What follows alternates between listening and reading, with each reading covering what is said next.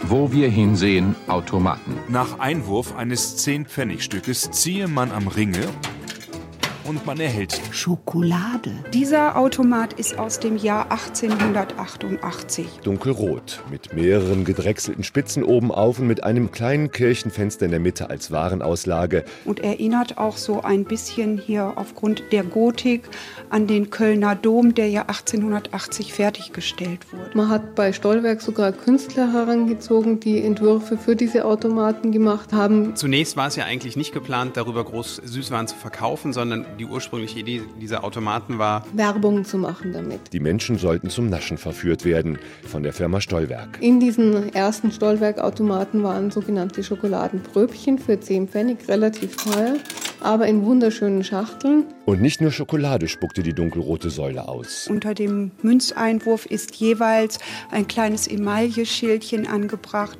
mit der entsprechenden Süßigkeit. Mandeln, Pfefferminzpastillen oder gemischte Bonbons. Ludwig Stollwerk aus der Schokoladendynastie. Man hat dann doch festgestellt, dass man damit auch Geld verdienen kann.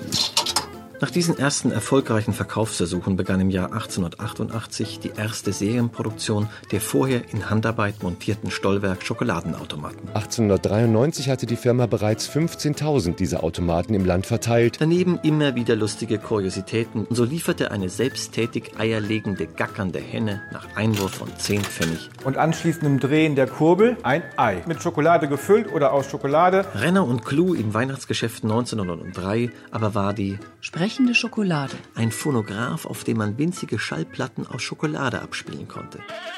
Nach den Süßigkeiten füllten auch bald Zigaretten, Zigarren, Parfums und Buchbändchen die Schächte der Automaten. Und Toilettenpapier mit der Bezeichnung Helfer in der Not. Für 10 Pfennig war alles zu haben.